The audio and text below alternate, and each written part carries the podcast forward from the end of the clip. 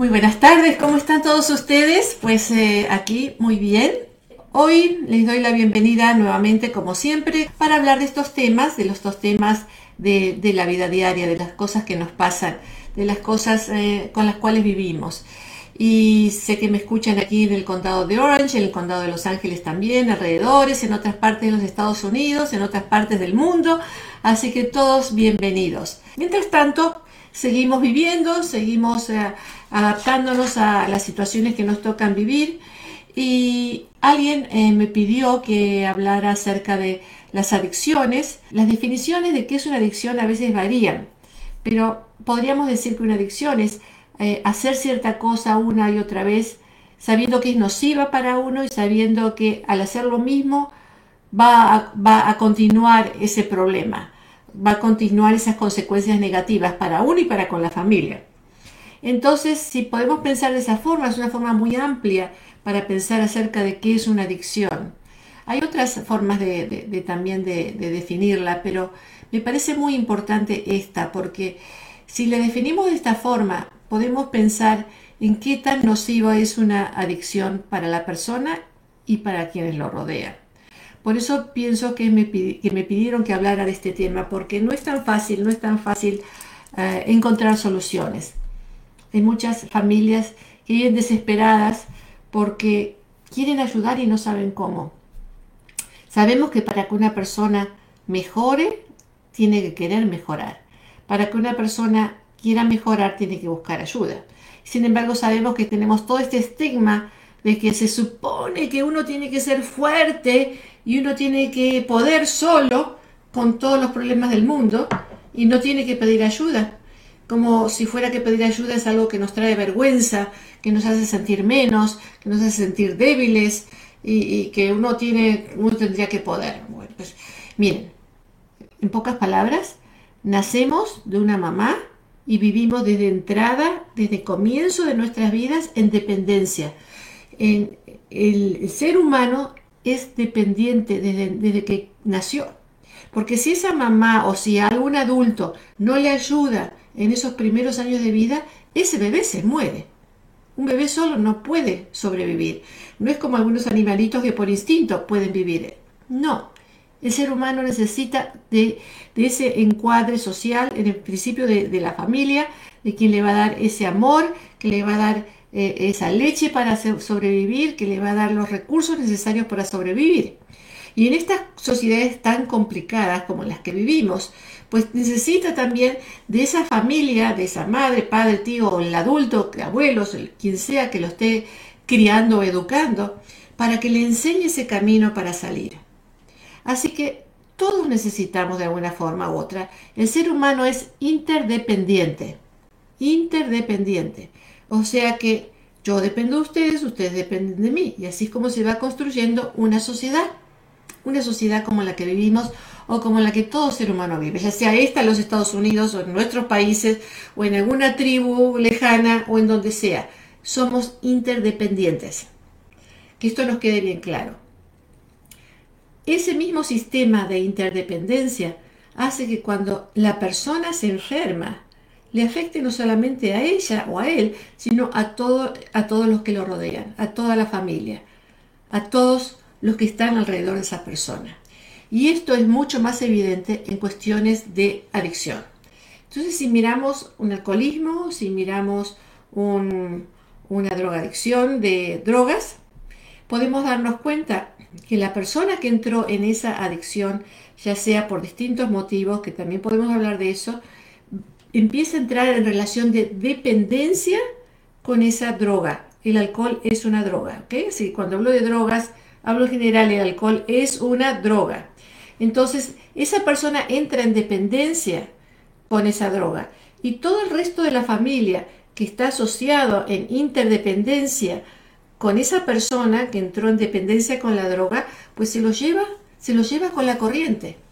No lo mismo, no de la misma manera, no es que todos van a entrar en una adicción, pero sí que todos van a sentir la repercusión del camino que ha tomado esa persona dentro de la adicción. Entonces uno podría decir, bueno, pues si es así, la familia podría decirle que pare, que ya deje y, ya está, se terminó el asunto, ¿no? Bueno, eso es lo que hacen todos al principio. Todos en la familia, si es un, hijo, por ejemplo, un esposo o una esposa, le dicen, bueno, ya para hacer eso, ¿no ves que te está haciendo daño? y, pero con eso no se consigue parar, porque una adicción es una enfermedad. Una vez que se establece una adicción, ya es un desorden, una enfermedad que esta persona no puede dejar de, hacer lo que está haciendo porque ha entrado en dependencia de esa, de, esa droga. La dependencia puede ser física eh, o emocional.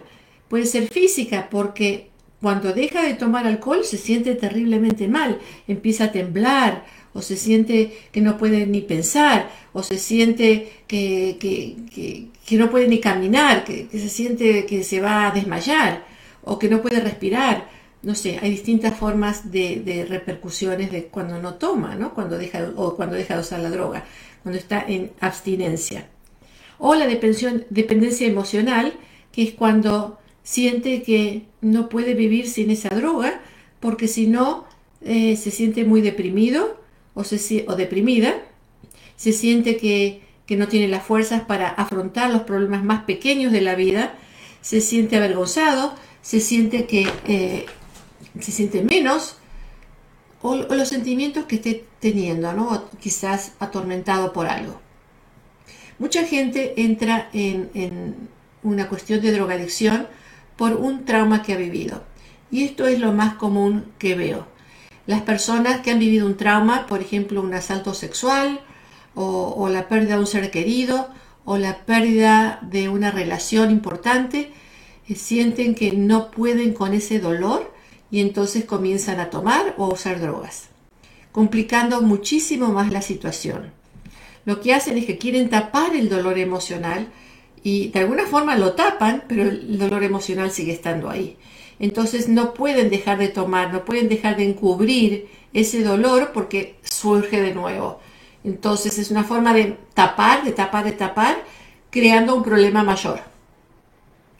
Lo que, mm, si lo miramos así, no tiene mucho sentido, por supuesto que no lo tiene, pero para la persona que no tiene los mecanismos, las herramientas para trabajar con ese dolor, para, para poder sobrellevar ese dolor, que, es parte de la vida humana, ¿no? El dolor es parte del vivir. Entonces la persona que no puede llevar ese dolor, eh, contrarrestar ese dolor de alguna forma y lo quiere tapar, entra en un problema mucho más terrible, que es el de las adicciones. Y no es fácil salir de una adicción cuando la adicción ya está establecida. No es fácil. En los tratamientos hay, cuatro pasos, cuatro momentos, digamos, de, los tratamientos que tienen que ver con las adicciones. Y el primero es el reconocer que uno tiene un problema y buscar el tratamiento. O sea, reconocer que uno tiene un problema Parece sencillo, pero la persona que está en una adicción como la que le estoy diciendo, es muy difícil reconocer que tiene un problema. Porque si ustedes se fijan un poquito en lo que les acabo de decir, que aquí está el problema, lo taparon con una adicción, reconocer que tiene un problema es un reconocimiento doble, porque es reconocer el problema y lo que está debajo del problema. Si el mecanismo que usó fue tapar el problema, lo que va a querer hacer es tapar nuevamente el mecanismo que está usando con más cosas y con más cosas y con más cosas. Llega un momento en que la persona está asfixiada dentro de su adicción y cada vez empieza a tomar más o a usar más drogas porque ya nada le sirve, porque no puede con eso. Entonces, si uno le está diciendo que ya deja de tomar y si le empiezan a hacer sentir avergonzados por lo que están haciendo, si los hacen sentir mal por lo que están haciendo, entonces esa persona va a tratar de seguir encubriendo y en lugar de poder ver y reconocer, ahí tengo un problema, mejor que haga algo, al contrario, como su mecanismo es tapar y tapar y tapar, lo va a seguir tapando. Entonces, en lugar de ayudarlos, lo, lo estamos llevando a que se sientan peor consigo mismos y a seguir tapando esa situación. A veces la familia es condescendiente y dice, no, pobrecito, está sufriendo mucho, eh, no puede con la adicción y, bueno, vamos a ayudarlo. ¿Y cómo lo quieren ayudar? A veces le dan dinero porque no tiene dinero, o hasta a veces he escuchado que hasta le compran un traguito por ahí para satisfacerlo un poquito. Pues hay tantas conductas que no nos damos cuenta en familia que ayudan a que la persona siga con su adicción. En lugar de ayudarlo a que la corte, le ayudan a que sigan. Eso le llaman los enablers en inglés. No estoy muy segura cómo se dice en español. Eh, los que le permiten que continúe con esa adicción. Sin quererlo, sin quererlo. La intención es buena, pero la persona continúa con su adicción. Entonces, el primer paso, el primer paso es el reconocer que eso está afectándole y que necesita ayuda y que tiene que buscar esa ayuda. Si esa persona ha conseguido eso, pues ha conseguido muchísimo, muchísimo, muchísimo. A veces es muy difícil conseguir ese primer paso. Entonces se necesita de la intervención, de la intervención de la familia para hacerle notar a esa persona que está en un momento difícil, porque a lo mejor ni se da cuenta, y que puede tener solución a ese problema. Entonces, las intervenciones de familia son sumamente importantes si se hacen adecuadamente. Por eso es muy importante que haya un intervencionista terapéutico que sepa lo que está haciendo para reunir a la familia y poder explicarle a la persona que está viviendo una adicción cuáles son las repercusiones de lo que está haciendo en el resto de la familia. Pero las repercusiones no pueden ser para hacerle sentir culpa, porque nuevamente hacerle sentir culpa es lo que le hacen peor. Hace algunos años me invitaron a participar en unos programas de radio y, estábamos hablando de adicciones y el locutor quería que habláramos de adicciones. Pero mm, no se imaginan ustedes lo difícil que fue enseñarle a este locutor que lo que él estaba haciendo era justamente lo contrario de lo que se tiene que hacer. Porque él lo que hacía era traer a las personas que estaban en una adicción, por ejemplo, un joven que estaba en una adicción, traerlo y hacerlo sentir avergonzado de lo que estaba haciendo y hacerle prometer en público de que iba a dejar esa adicción. Realmente fue terrible, fue terrible porque esas personas que se iban diciendo sí, sí, sí, lo primero que iban a hacer era usar más esa marihuana, esa cocaína eh, o lo que fuera que estuviera usando o el alcohol para aliviar esa angustia que este locutor le estaba poniendo. Así que eh, fue, fueron momentos difíciles con este locutor, les aseguro. Y hay que tener cuidado porque a veces los locutores quieren hacer algo bueno y realmente no se dan cuenta eh, el, impacto que pueden tener en sus radioescuchas o en la televisión también. Así que es importante cuando ustedes escuchen consejos o alguien que está hablando de una adicción, en este caso estamos hablando de adicciones, de que lo hagan de un profesional que sepa lo que está diciendo, porque hablar por hablar puede traer consecuencias severas y nefastas. ¿sí? Ok, entonces, si hay una intervención, si ya sea esta persona ha tomado conciencia de lo difícil que, está esta situación, no solamente para él o ella, sino para toda la familia, de todas las repercusiones que ha traído y que está trayendo y que puede llegar a traer todavía. Entonces, el siguiente paso es el de la abstinencia. Otro paso también sumamente difícil, sumamente difícil. La abstinencia, lo primero que la persona dice es, esto es muy difícil, ah, no vale la pena, eh, estaba mejor como estaba antes. Y sí, es muy difícil. ¿Vale la pena? Claro que vale la pena. ¿Estaba mejor como estaba antes? No, era una atrocidad como estaba antes. Lo que pasa es que parece ser el camino más fácil. Pero acá no se trata de encontrar el camino más fácil, se trata de encontrar el camino mejor para esa persona y para todos los demás. Y es un camino difícil, no es un camino fácil. Pero conseguir la abstinencia es sumamente importante habrán quizás eh, efectos secundarios, la persona sentirá esa necesidad de volver a tomar, habrán cosas que le puedan recordar que es esa tendencia, esa necesidad del alcohol. Una vez en un workshop que tomé, en un taller que tomé, una mujer explicó de que la abstinencia es para ella como tener mucho, mucho hambre y estar frente a una mesa llena de manjares y poder decirle que no. ¡Wow! Sorprendente. A mí esa imagen me quedó muy, muy, muy grabada de esta mujer que dijo eso. Y eso es abstinencia, ¿no? Tener la fuerza de poder decir que no. Entonces, ¿cuáles son los remedios en esa situación? El primero, yo diría, es no acercarse a ninguna mesa de comida, si fuera así el caso, ¿no es cierto? No estamos hablando de adicción a la comida, pero adicción a las drogas. Entonces, si estamos hablando de no acercarse a nada que lo pueda incentivar a buscar las drogas nuevamente, sería no estar con los mismos amigos, que de amigos no deben tener nada, sino simplemente gente que, se junta para alimentar la, la, adicción del uno al otro. O sea, mantener, mantenerse separado y alejado de aquellas otras personas que son alcohólicas o que usan adicciones. Eh, poder eh, disociarse de todo lo que sea recordatorio. Por ejemplo, tenía un paciente que era alcohólico y que me decía que no podía él ir a ninguna fiestas porque en cuanto escuchaba esas rancheras, enseguida se despertaba ese deseo de tomar. Entonces no, no iba a esas fiestas. Muy bien, aplausos para él, porque él supo manejar cómo ciertas situaciones le despertaban ese deseo, eh, eh, esa necesidad impulsiva de volver al alcohol. Eso es sumamente importante, poder cortar todos esos vínculos que a uno lo llevan a volver al alcohol.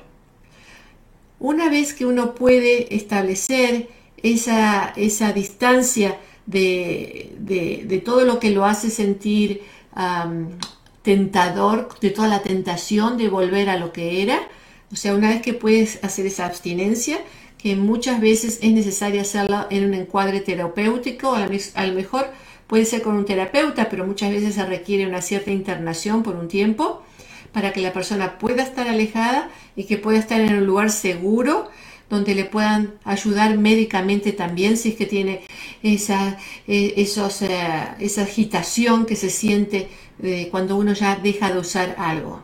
hay muchos tipos entonces de intervenciones al respecto, hay medicaciones al respecto, así que se lo puede ayudar, hay muchas formas de ayudarlo no están solos. Si uno lo hace solo, el proceso es mucho más difícil. Cuando uno lo hace en un encuadre terapéutico, es mucho más fácil hacerlo.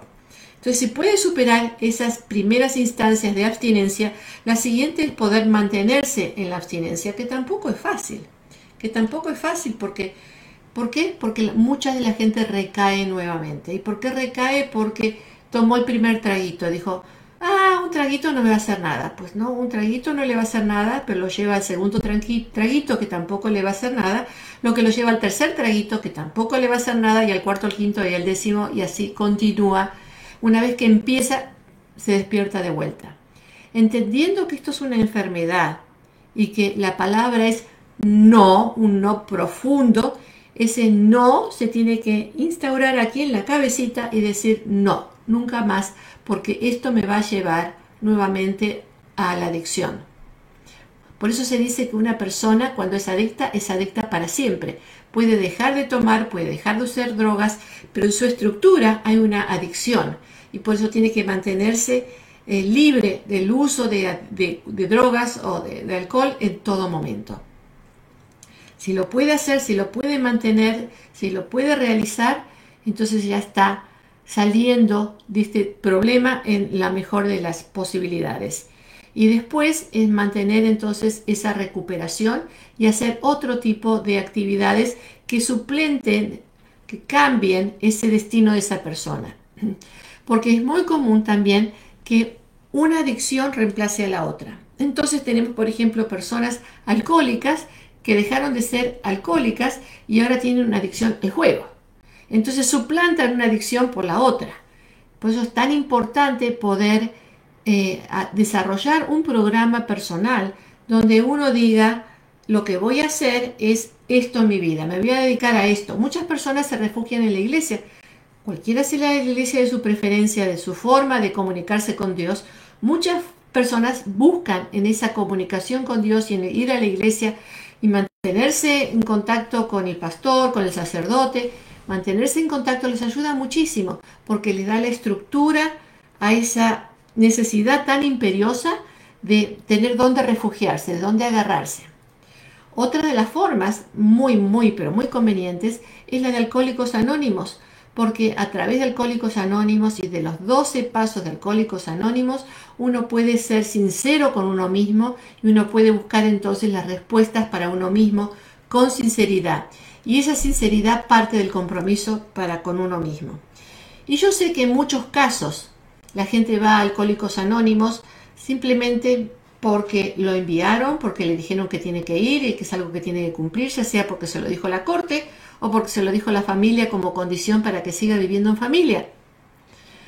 Generalmente esos casos pues no pueden mejorar, pueden eh, tener una posibilidad de, que, de recuperación, pero realmente la persona que va ahí porque está convencida de que esto es lo que tiene que hacer, convencida de que esto es lo mejor para él o para ella y para toda su familia, y va a buscar ese refugio en Alcohólicos Anónimos, donde va a tener un mentor, una persona que esté ahí en caso de que, le dé esa necesidad imperiosa de tomar, que lo pueda llamar para decirle, no me aguanto, y lo puedan calmar, ¿sí?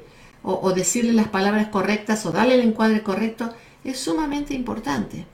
Entonces, las adicciones no se cortan con que uno le diga al marido, al hijo, a la hija, a la madre o al padre, al tío, ya deja de tomar, ya deja de usar eso, sino es difícil el recorrido humano para salir de una adicción. No es algo fácil de llevar adelante. Nuevamente hay muchos programas, hay muchos programas. El condado de Orange a través del Departamento de Salud Mental tiene programas que le pueden ayudar. También Alcohólicos Anónimos, para la persona que está sufriendo una adicción, a la non para la familia de esta persona, a la teen para los teenagers, para los adolescentes, porque los adolescentes también sufren de esta situación. Sufren porque ven a su papá o a su mamá o a su tío o al abuelito, no sé, eh, en una situación de adicción y van aprendiendo de que eso es normal, de que es una forma normal de vivir. ¿Cuántas personas están usando el alcohol o las drogas de esta forma pensando que eso es algo normal. Y, no es normal porque algo que nos hace daño a nosotros y algo que hace daño a nuestra familia no es normal. Eso no es normal. No es sano para nadie. Esos hijos de padres alcohólicos, por ejemplo, viven en situaciones de caos porque no se sabe cuándo van a estar bien, cuándo van a haber gritos, cuándo va a haber violencia viven en caos. Entonces se refugian en lo que pueden. Algunos hacen lo mismo que hacen los padres, otros hacen lo contrario o se van de la casa y piensan que la vida fuera en la calle es mejor, más fácil. Otros, otros se, se, aíslan totalmente y tratan de vivir en su mundo recluidos sin hacer contacto con amigos, con la gente, porque se sienten mal consigo mismos. En realidad ese caos familiar trae mucho conflicto y mucha confusión. Los hijos de padres alcohólicos es muy importante que atiendan también tratamiento psicológico para que les ayuden a encontrar un camino mejor, para que les ayuden a encontrar qué, está bien y qué no está bien, qué, es bueno y qué es malo de todo esto. Ya ven, eh, las adicciones son mucho más complicadas todavía de, este pequeño resumen que les estoy haciendo. Pero sabiendo que tienen una persona en el hogar que está viviendo una adicción, es muy importante ayudarle o ayudarlo. Escríbame, a ver, voy a leer lo que me han escrito aquí. Me interesa mucho saber eh, eh, cuál es su respuesta, cuáles son sus reacciones.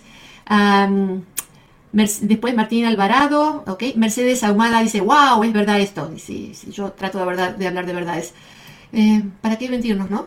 Justamente las adicciones se trata de la mentira personal, de la mentira a uno mismo de cómo uno no puede vivir con las situaciones que está viviendo y necesita mentirse.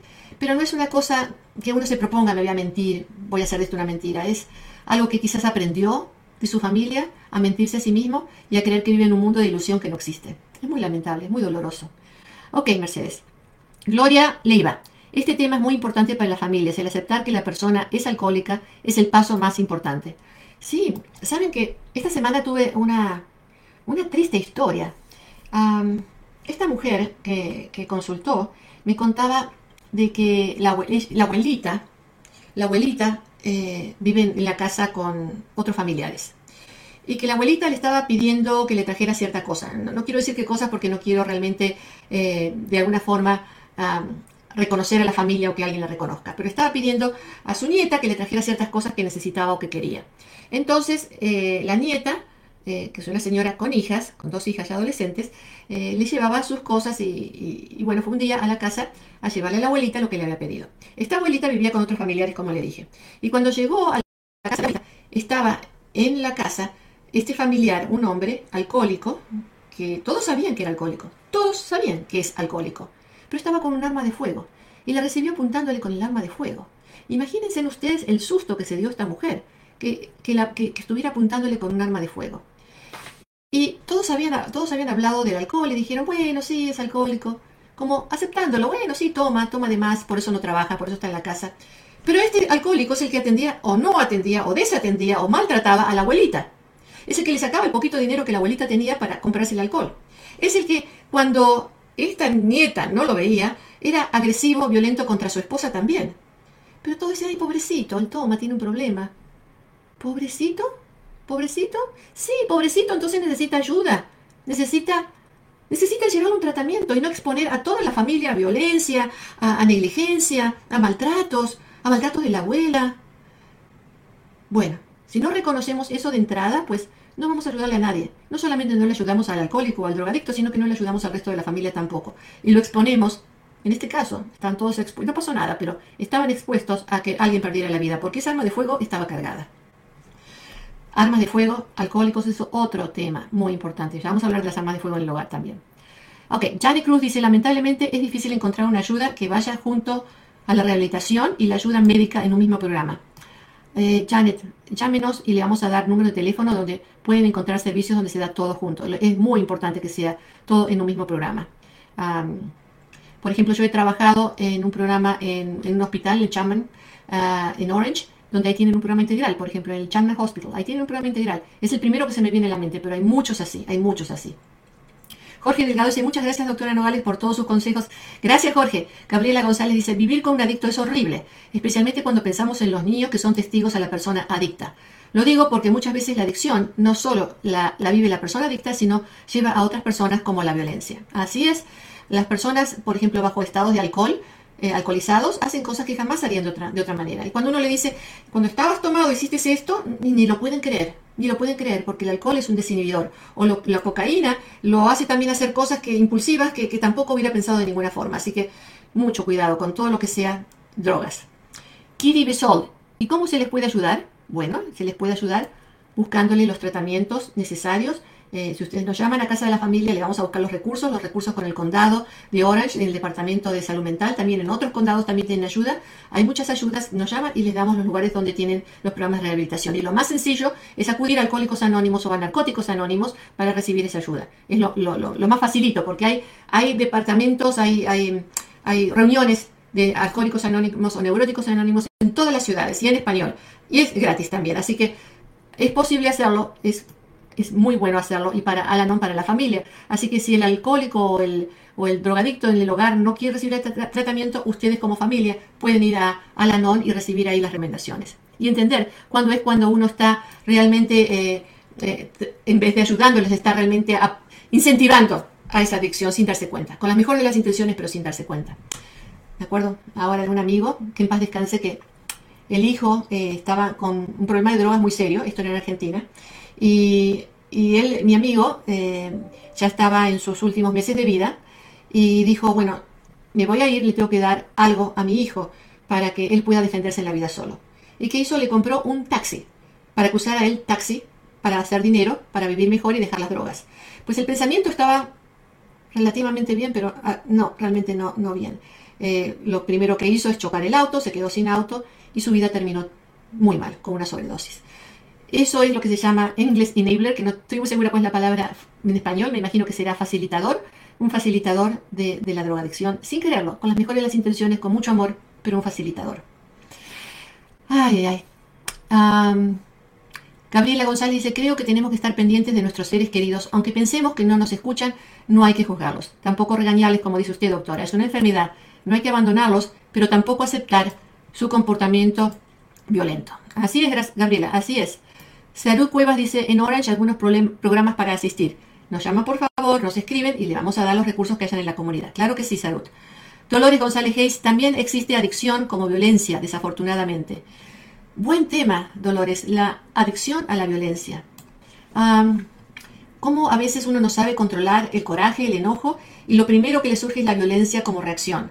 Eh, y, también hay ayuda, hay grupos que les ayudan a cómo uno puede reaccionar mejor cuando está enojado, cuando está violento. Lo que en inglés dice eh, anger management, ¿no? Control del enojo, control del coraje, como le digan ustedes. Hay grupos de ayuda para eso. Generalmente la persona que reacciona así es porque no tiene los elementos como para poder hacerse un poquito atrás cuando se enoja y poder hablar de lo que siente, poder hablar de lo que lo ha enojado o frustrado. Y, reacciona violentamente.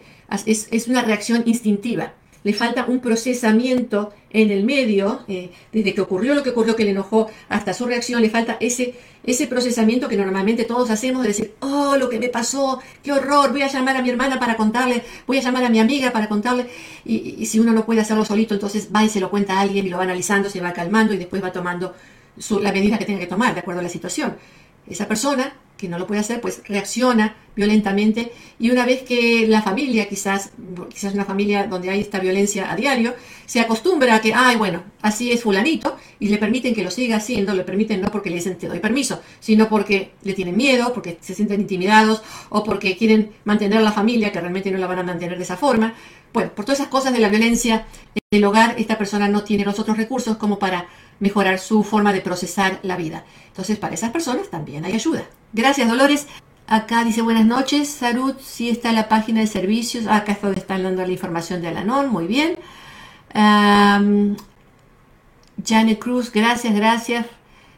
Uh, Mayra Hernández dice facilitador sin fin. Ah, eh, me está diciendo que es el facilitador sin fin. Ok, muy bien. Y acá tienen eh, algo de información. Acá me imagino que la han puesto en la oficina de Alcohólicos Anónimos, de Alanon, de dónde buscar recursos, pero también nos pueden llamar aquí a Casa de la Familia, donde le vamos a dar la información que necesiten, eh, también los programas que tiene el condado a través del, Departamento de Salud Mental para todos ustedes. Bueno, uy, tengo además consultas, esto se ha hecho más largo de lo que yo pensaba. Veamos, dice Marta, dice, muy buenas noches, doctora. Yo fui víctima de violencia doméstica por muchos años. Sufrí golpes, engaños y amenazas de todo tipo. Mis hijos pequeños vieron todo este horror. Tuve mucho miedo y no supe qué hacer ni a dónde ir. La falta de recursos y del idioma y el miedo a que me deportaran me impidieron que fuera a pedir ayuda. Ahora estoy sola con mis tres hijos pequeños y a mi marido lo deportaron. Escuché que uno puede recibir ayuda si ha vivido violencia doméstica pero yo no tengo ninguna prueba, solo mi testimonio y el de mis hijos. Bueno, no tiene ninguna prueba, no necesita prueba para buscar recursos. Los recursos están en la comunidad. Usted puede ir a la NON, sus hijos eh, no sé qué edad tienen, eh, dice que son pequeños, no sé. Para mí mis hijas son pequeñas y tienen 30 años, así que no sé a qué se refiere con eh, pequeños, si son niñitos de 5 o 6 años, o si son adolescentes. A Latín está a la disposición de todos ustedes con sus servicios y que ya son adolescentes. Van a necesitar todos ayuda, van a necesitar ayuda. Usted puede participar en los grupos que tenemos de mujeres de violencia doméstica y ahí le van a ayudar, pero muchísimo. Y también son gratis.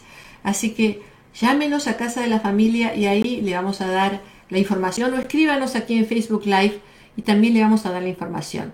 Eh, en este, eh, últimamente las líneas están bastante ocupadas en casa de la familia, así que si nos escriben es más fácil que le demos más información escribiéndonos que por teléfono. Pero si prefieren hacerlo por teléfono, háganlo nomás. Solamente ténganos un poquitito de paciencia, ¿sí? Pero hay, hay, este, hay muchos, eh, muchos recursos. usted dice que a él lo deportaron. ¿Lo deportaron por qué? por la violencia, si, si lo deportaron por la violencia, entonces tiene usted un reporte. Ahí hay un reporte policial. Y si hay un reporte policial y usted dice que no está, me pareció que leí que no está documentada en el país porque tenía miedo que lo deportaran, así que no debe estar documentada. Así que si hay un reporte de violencia, usted puede calificar para la visa U o para BAWA. Así que sería bueno también que consultara con un abogado para que vea su caso en particular y vea si califica para la residencia en este país. Cosa muy importante que a pesar de seguir hablando y hablando del tema, mucha gente todavía no lo sabe. ¿Sí? Bueno, voy a tomar la siguiente. Doctora, buenas noches. Esta le escribe Marcos. Dice, gracias por tocar el tema de las adicciones. Hoy tengo que confesar que yo no solo tengo una adicción, sino varias.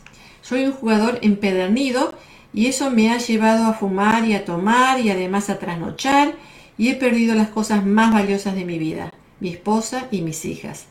Recuerdo que todo empezó cuando estaba pequeño jugando en familia a las cartas los fines de semana. Hoy me siento así, como usted dice, con ansiedad. Se me hace difícil respirar cuando no juego, ahora que los casinos están cerrados o abren solo parte del tiempo, entonces me pongo nervioso y me desahogo con el cigarrillo y la cerveza. He intentado alejarme varias veces y no lo puedo hacer. En las mañanas cuando despierto siento vergüenza de mí mismo. Ayúdenme a encontrar el camino para poder dejar esta vida. Qué testimonio. Acá tienen ustedes el testimonio de Marcos, que qué difícil es esa vida. Pero la recuperación es posible, Marcos, la recuperación es posible.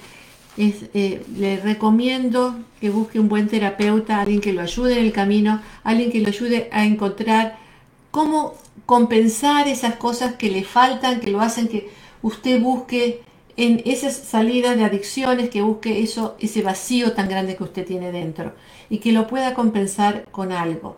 Ahí es cuando, por ejemplo, las iglesias ayudan mucho porque compensan con eh, eh, el amor de Dios, el sentirse cercano a Dios, compensa muchísimo. Y nuevamente, no importa cuál sea su religión, la forma que usted se sienta más cómodo, pero que busque ese, ese apoyo espiritual que le va a ayudar muchísimo.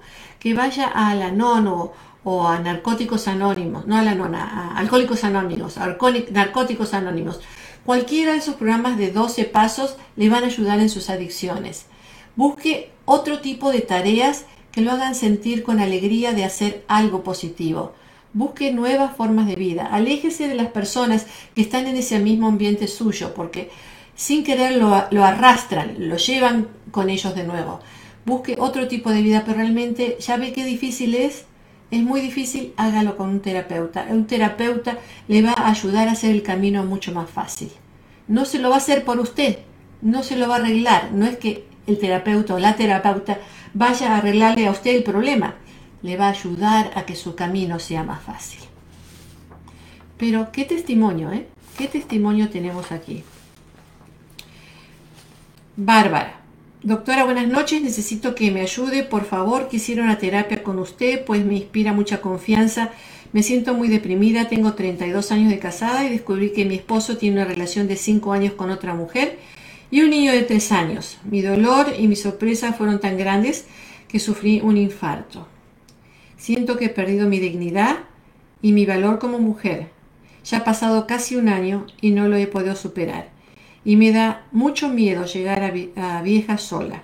Ayúdeme por por favor. Bárbara, me parece que lo último que escribe acá parece que es el punto central de su vida cuando dice me da mucho miedo llegar a vieja sola.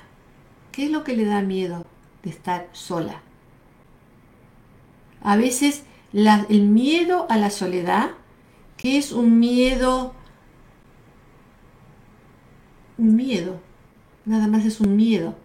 Si usted lo puede poner en palabras, en realmente a qué le tiene miedo, me va a decir primero, ay, no sé a qué le tengo miedo, es lo que primero es, no sé. Pues trate de darle forma a ese miedo y confróntese con ese miedo.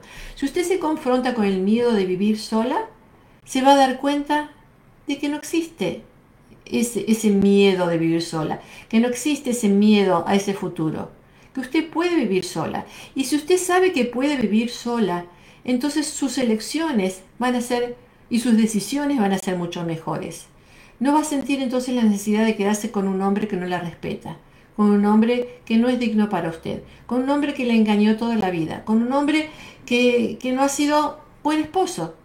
Entonces, si usted tiene ese miedo de estar sola, va a quedarse agarrado de, voy, por favor, no te vayas con la otra. Cuando usted puede vivir mucho más, mejor solita. Eso es lo que usted tiene que confrontarse con el miedo de vivir sola. Por favor, llame a casa de la familia y le vamos a dar una buena recomendación de terapia. Usted necesita aprender a vivir sola. Bueno, eh, a ver qué tenemos acá. Más notitas. Ok, están poniendo más información. Muy bien. Ah, y la última de Daisy dice, gracias por aceptar y leer mi carta, doctora. Yo estoy pendiente de su comentario y su consejo. Yo perdí a mi hijo de 27 años en Afganistán. Ha sido muy doloroso. El ejército solo me entregó una bandera, su cadena y un anillo. Porque disque su muerte, su muerte le ocasionó una explosión muy grande. Y varios desaparecieron o quedaron irreconocibles. Para mí después de 32 años aún es muy difícil aceptar su partida. Lo extraño en todo momento y todos los días no he encontrado consuelo. ¿Pudiera usted darme alguna luz de qué hacer o a dónde ir? Mi sincero pésame a pesar de que han pasado tantos años. Yo creo que no hay nada más terrible que la pérdida de un hijo. Y en esas condiciones, pues horrible. Horrible, Daisy. Lo lamento muchísimo. De todas maneras, espiritualmente uno puede llegar a, dar las despedidas y ser querido, a recordarlo con cariño, a recordarlo con amor y saber que su hijo siempre vive dentro suyo. Porque alguien se puede ir de la vida de uno, alguien puede partir físicamente, pero a la gente que amamos la tenemos siempre con uno mismo. La llevamos con nosotros, la llevamos puesta está con nosotros. Y yo creo, no sé, creencias, ¿no? Que de alguna forma su hijo que se fue está con usted, tiene su alma prendida a la suya y esa, esa ligazón de amor es válida para siempre. Es algo indestructible. Son los lazos de amor que la muerte no puede separar. Eso es lo que yo creo, mi querida es cuestión de lo que uno cree, lo que uno siente. Es algo muy particular. Esa es la luz que yo siento. La luz que yo siento con las personas que se han ido, mis padres que se han ido, tantos amigos que ya partieron, a quienes adoro, que están en mi alma. Los dejo aquí